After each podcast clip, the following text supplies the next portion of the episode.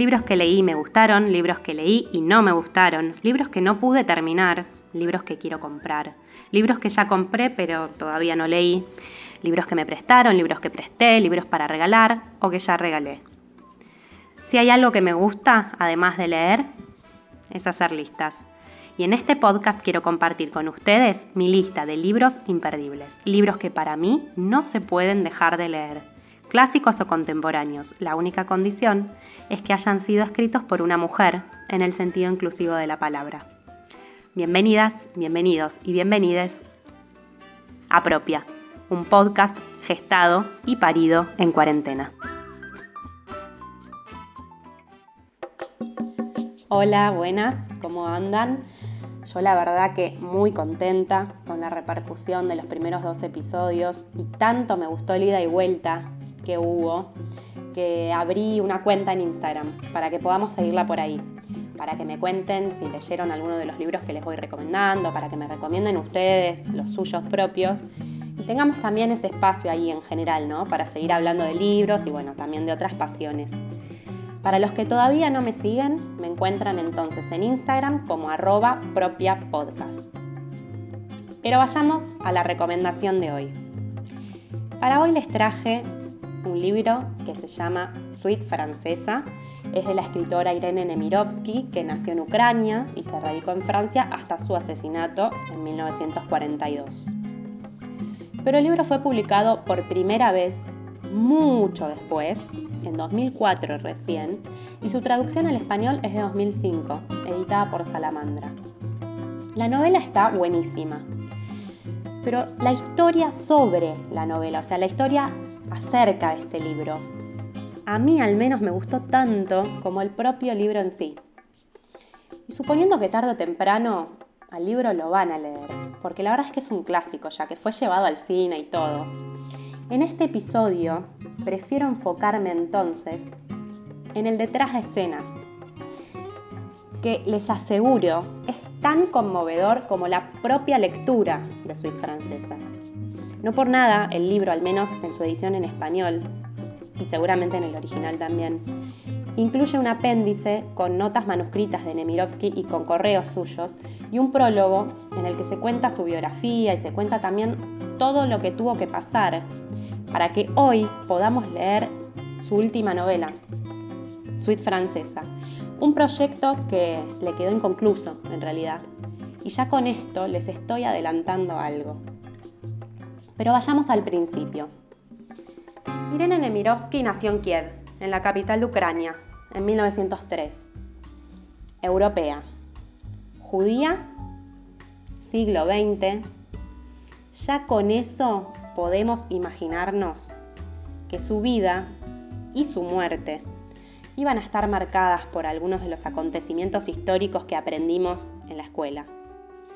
Primero, por empezar, su familia sufrió el drama de los pogroms en la Rusia zarista, pero a pesar de las persecuciones, su papá logró convertirse en uno de los banqueros más ricos del imperio.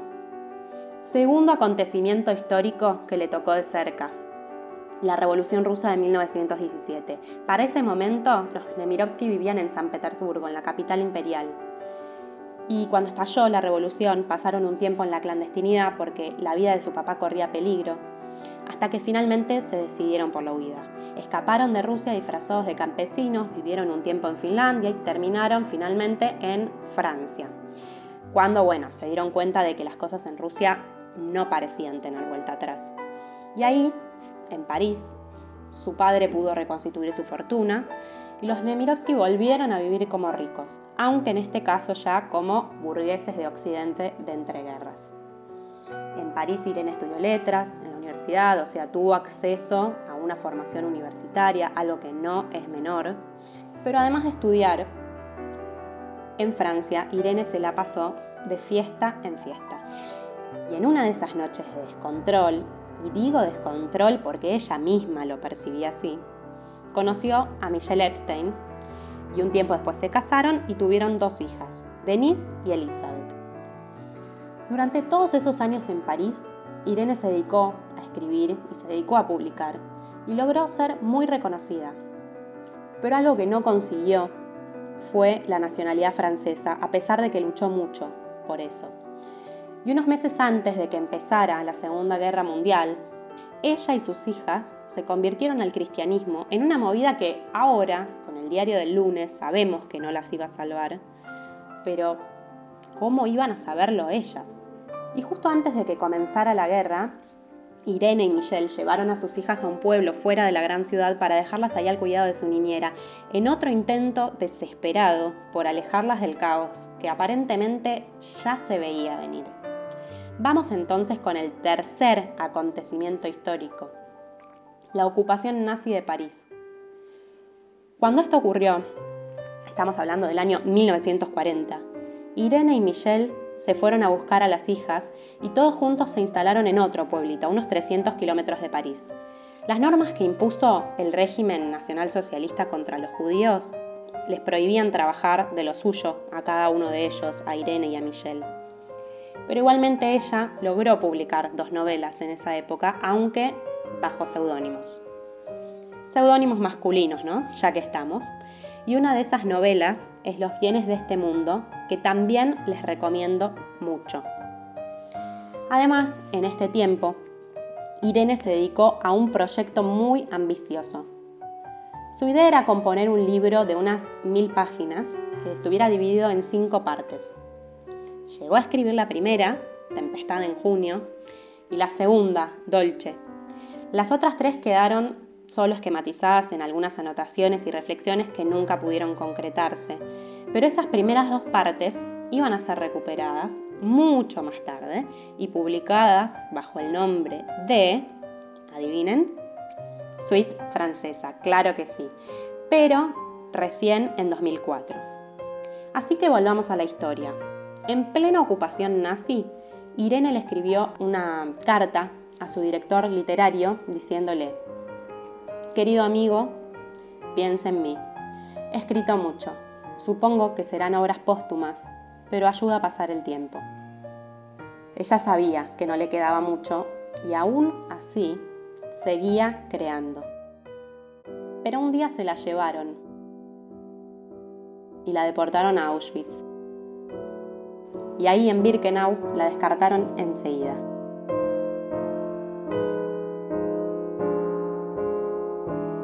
Exterminaron como a tantos otros millones de personas.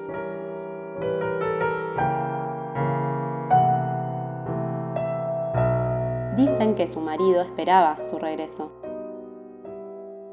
Llegó a mandar una solicitud para que la devolvieran y él pudiera ir a trabajar a los campos en su lugar. Imagínense, ¿cómo podía saber que de esos campos nadie salía vivo?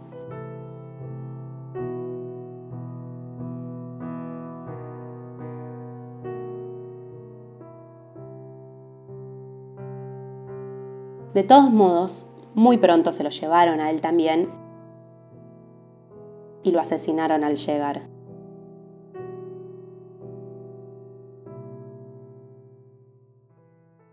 Las hijas se salvaron porque la maestra las escondió y después su cuidadora las ayudó a ocultarse en un convento, pero también tuvieron que escapar de ahí y se terminaron refugiando en distintos sótanos en la región de Burdeos.